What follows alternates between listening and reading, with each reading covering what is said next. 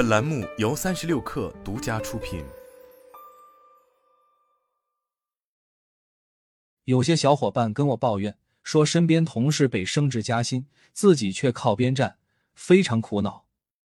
仔细了解，才发现他们的想法是认为自己只要辛苦干活，领导自然会记在心里，好事当然也会想着他们。他们从来没有跟领导主动提升职加薪，觉得那么做也太矫情了。干点活就要工钱，特不好意思。要我说，这真是典型的学生思维在作祟，脑子里根本没想过主动谈判，总是在希望中被动等待，跟靠天吃饭没什么分别。所以，一旦领导真的没有给他们升职加薪，这其实是很正常，并没什么可抱怨的。为什么这么说呢？今天木木姐就聊聊主动谈升职加薪的基本思路和策略。谈升职加薪的好时机，企业一般都会有年度加薪，通常在第一季度进行。所以，你如果有主动谈升职加薪的想法，上一年的年底就是比较好的谈判时机。一般来讲，基本的涨薪流程如下：公司在上一年度做出整体加薪预算额度，将额度和涨薪范围分解到所有部门，下发通知分。部门经理接到 HR 通知后，随即制定本部门所属员工的各自涨薪幅度。十二月至第二年一月份，部门经理将结果上交到 HR 部门份，HR 部门将所有部门的涨薪结果统一汇总，检查是否有错误或超出公司整体预算，总经理最后批准和执行。整个流程不是一天两天完成的，通常会持续三至四个月左右。在这个流程中，你能够施加影响的就是第三步，当额度分配到部门，部门领导在做下属调薪幅度的这个环节，刚好在年底附近。而如果你不了解以上流程，满心欢喜等着自动加薪，却在看到新工资单后一脸失望，就一点不奇怪了，因为你根本没机会出现在建议甚至决策环节，只能将命运交给别人，被动等待结果。这就是为什么说年底是和领导主动谈升职加薪的好时机，因为这个时候谈，领导就会将你的建议进行充分考虑，在部门内部额度调配的时候更倾向于你。你涨得多，就意味着别人涨得少或者不涨，除非你做出了突出贡献，无法用部门的涨薪额度覆盖，经理就需要向 HR 部门额外申请特殊加薪，而这些都必须提前进行。如果错过了这个时机，你天真的以为领导最后给你一个 big surprise 大惊喜，加薪百分之二十，那不过是痴人说梦而已。另一个好的谈判的好时机，就是当你正在牵头负责一个特别重要的项目，并且取得重大进展，或者这一段时间以来，领导对你青睐有加，特别器重，你屡遭表扬。因为这个时候主动出击，领导是有心理准备的，并不会特别惊讶。或者反感，反而经过你的 push，他也觉得应该对你有所表示和嘉奖，不如就顺水推舟了。还有一点，时机选对，也包括最好选在领导心情不错的时候去谈，不然可能适得其反。一旦他将坏脾气撒在你身上，迁怒于你，这就得不偿失了。所以年底和业绩好的时候，是你主动出击获得成功的最好时机。拿什么理由？说服你的领导，有的人看到这个问题就觉得是句废话。他们会说要升职加薪，当然是因为自己工作干得好，或者自己的工资低。站在自己的利益角度考虑，这么想不奇怪。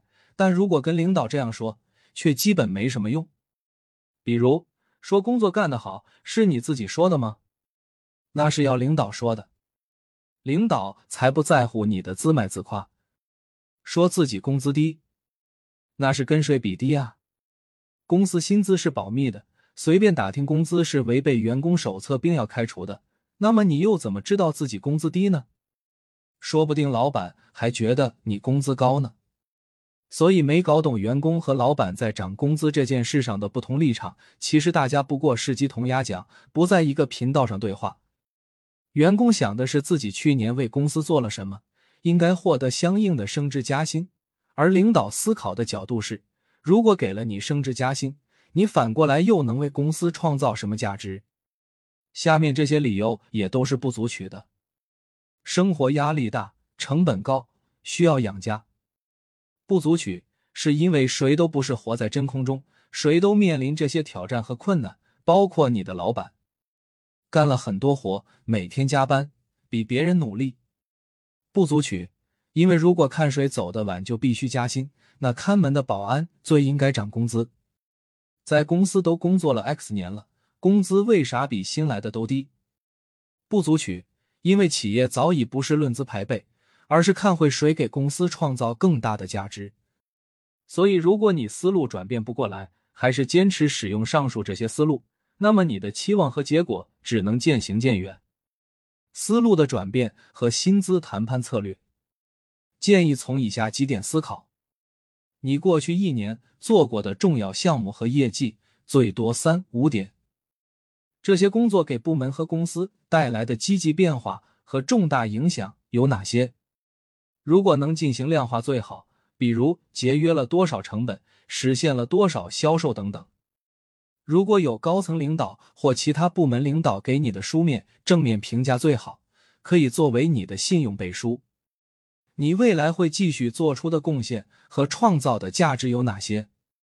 不懂这一点，仅仅强调过往取得的战绩，并通过索要升职加薪作为对过去的肯定，那你一定会满脸落寞。扫兴而归，谈判失败该怎么办？当然，如果你掌握了好的时机，也没用自嗨式的理由和老板谈判，但并没有得到理想的结果，甚至谈判失败，该怎么办？首先，保持一个积极的心态，好好想想领导说的是否有道理，自己是不是还有做的不足的地方和改善的空间？如果有。那不就有了进一步努力和提高的方向吗？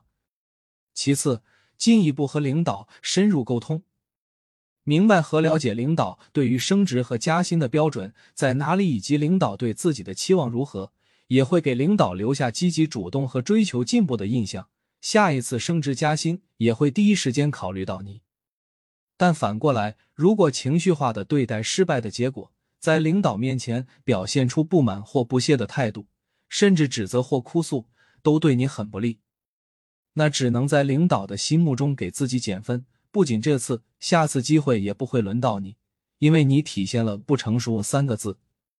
退一步讲，如果真的倒霉遇到不讲道理、不通人情的老板，不仅给不出合理的理由和善良的建议，反而歪曲事实，跟随这样的领导又有什么前途呢？你又何必纠结于此？写在最后。能遇到懂自己的伯乐是每个人的幸运，然而的确可遇不可求。掌握好的时机，了解领导的思考模式，制定一个合理的谈判策略，而主动寻求升职加薪，机会也许就此被我们紧紧抓住。早在上世纪三十年代，石油大亨洛克菲勒在洛克菲勒留给儿子的三十八封信中就明确指出，在机会的世界里，没有太多的机会可以争取。如果你真的想成功，你一定要掌握并保护自己的机会，更要设法抢夺别人的机会。在职场上，除了二话不说努力工作，更要做的是让回报的取得掌握在自己手里，而不是被动等待别人的恩赐。